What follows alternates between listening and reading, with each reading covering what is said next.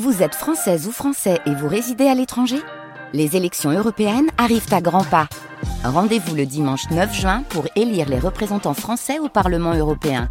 Ou le samedi 8 juin si vous résidez sur le continent américain ou dans les Caraïbes. Bon vote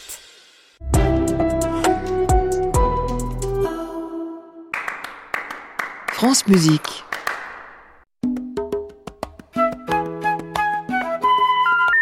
Ne quittez pas nous allons prendre votre appel. Vous aimez Mozart C'est lequel? Le dernier. Faut dire que j'ai pas de peau avec la musique. T'en fais aussi?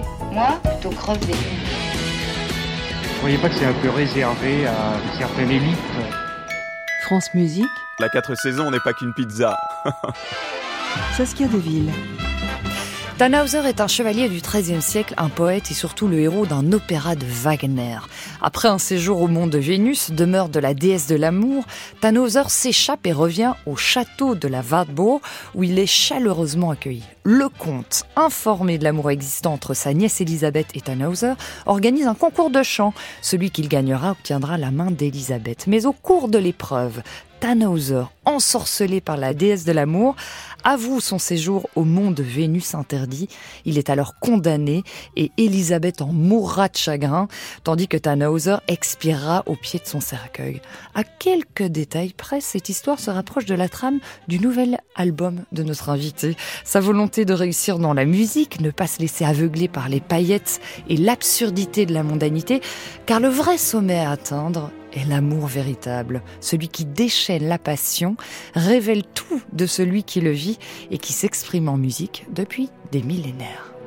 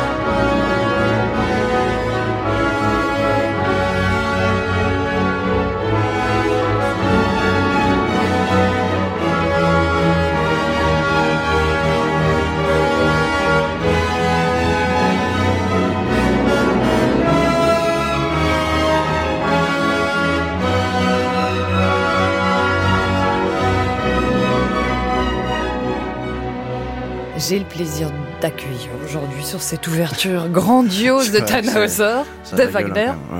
Zedune Pavarotti, bonjour. Bonjour, merci. Auteur, compositeur, interprète.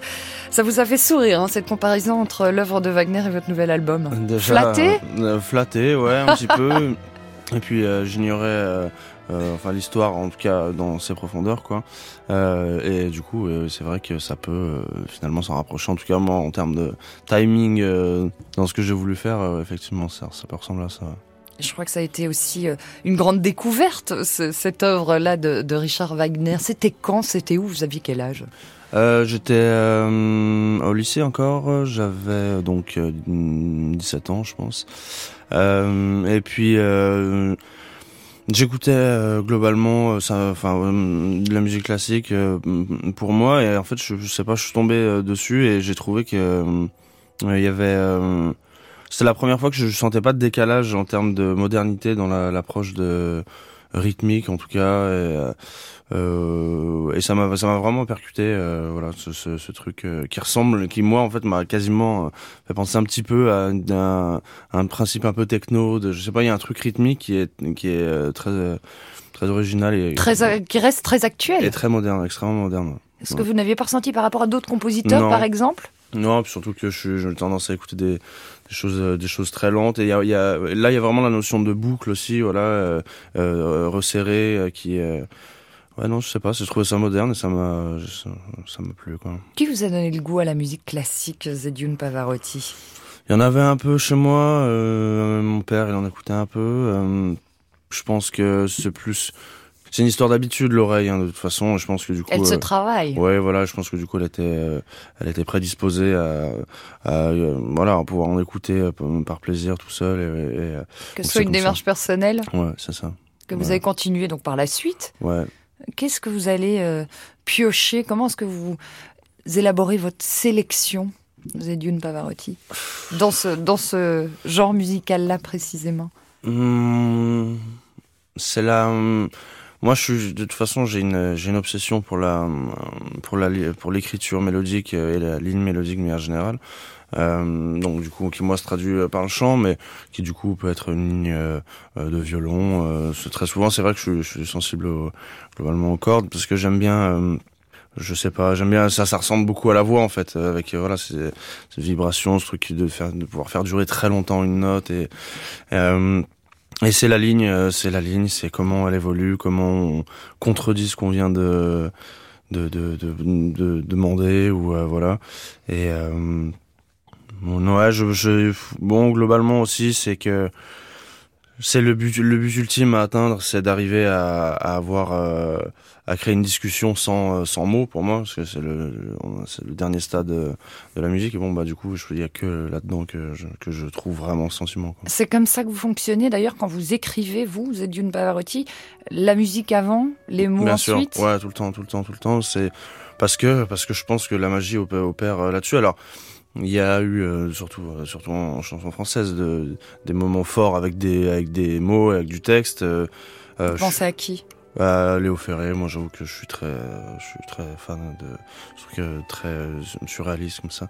Et, euh, et mais pour moi, dans ma passion et dans ma quête à moi, ça, ça passe par l'inverse. Et euh, du coup, rajouter des mots dessus, si je suis arrivé à faire correctement mon, mon travail avant d'écriture mélodique, bon bah ça sera normalement euh, très bon quoi. Voilà, on verra.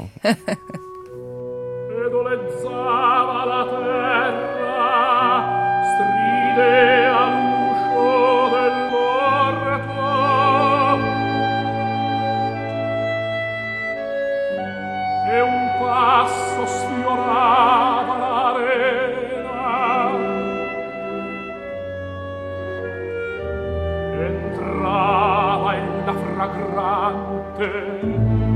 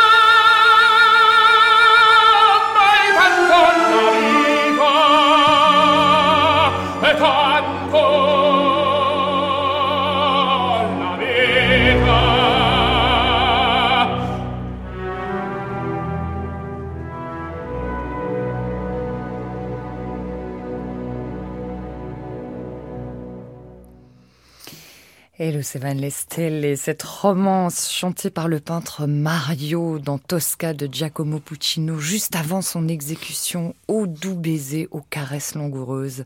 Il s'est évanoui pour toujours, mon rêve d'amour, je meurs désespéré, je n'ai jamais autant aimé la vie. Cette romance, c'est le choix de notre invité, euh, Youn Pavarotti.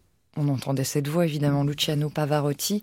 Évidemment, on se pose la question. Z, l'initiale de votre patronyme, Yoon Young, et puis Pavarotti vient vraiment de, votre envie de porter le nom de cet immense artiste. Qu'est-ce qui vous a euh, donné envie Qu'admirez-vous chez lui tout particulièrement au point d'avoir choisi, vous qui ne faites pas de musique classique, hein, pas de chant lyrique, mais de, porter ce nom? C'est euh, c'est le désir euh, d'incarnation je sais, mais je sais pour ça aussi que c'est peut-être la plus grande star euh, de l'opéra mondial. Je pense, c'est euh, que c'est la personne qui est arrivée le plus à s'abandonner euh, à ça. Il, était, est, il est vraiment devenu un, un objet. et puis, ouais, moi ça me, c'est c'est ma fascination voilà de me dire à quel moment je peux arriver à peut-être me désincarner pour être juste un instrument ou des choses comme ça au service de la musique? Ouais et puis après, bon, il y a le, y a le personnage aussi hein, qui euh, qui, qui justement d'être d'être monté aussi haut euh, euh, dans les dans l'excellence et puis dans la reconnaissance en étant euh, en gardant ce, ce côté euh, prolétaire très fort. Très populaire. Très, très, ouais. Et euh, voilà, il y a énormément d'anecdotes qui font que je, je l'aime beaucoup. Euh, et de photos aussi de lui en scooter. voilà, enfin, c'est, non, c'est, c'est une star. Ah, je l'ai pas vu cette ah, photo. si, si, il y en a beaucoup. Ah, vous allez me la montrer. Ouais, ouais, elles sont très bien. c'est vrai que j'avais lu ça, que vous étiez très admiratif de son parcours, de, de ses origines modestes, hein, mhm. enfant de la classe ouvrière, parvenu à un tel niveau de, de carrière, de notoriété, de talent. Mhm. Euh, à l'international. Euh, vous êtes, euh, vous, Zedioun Pavarotti, né à Saint-Étienne. Vous avez fait ce choix de faire de la musique. C'était pas écrit au départ non plus. Hein. Vos parents n'étaient pas musiciens. C'est aussi un thème qui, qui revient dans votre nouvel album encore. Un petit peu, alors un petit peu moins, parce que j'essaye aussi de de d'offrir des choses euh, un peu plus un peu plus gaies, un peu plus légères parce que je pense que euh, le, le, propre aussi de la musique c'est d'arriver à, à, rendre les gens heureux et à, à créer des sourires ce que j'ai pas fait forcément beaucoup. Après je, on peut accompagner les gens différemment aussi euh, dans des moments euh, plus durs mais là j'avais besoin de réunions j'avais besoin de fêtes et j'avais envie vraiment de pouvoir aussi proposer quelque chose qui qui qui donne envie de de le partager euh, voilà je sais pas. Oui, vraiment quand je, quand je parle de fête c'est de réunion et de partager euh, la musique quoi. Je, faisais de la musique individuelle un peu avant à l'époque donc euh, la musique classique est très individuelle aussi donc c'est vrai? ouais, vous croyez? Je crois pas j'ai pas de souvenir d'avoir amené d'avoir appelé des amis pour me pour me mettre quoi que ce soit à ce niveau là mais ouais non je je moi, moi c'est très individuel en tout cas ouais. France Musique Saskia Deville Thank you.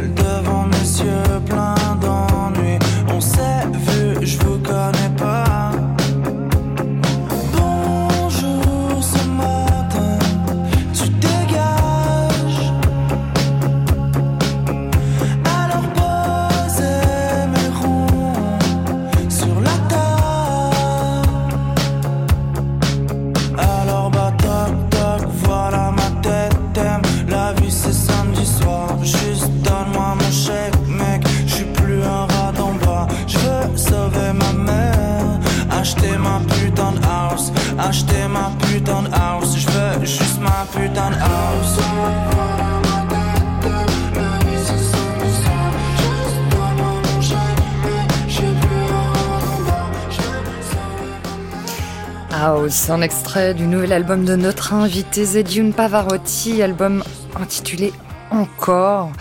Euh, tiens, au-delà de votre nom, Zedune Pavarotti, qu'y a-t-il de classique dans votre musique?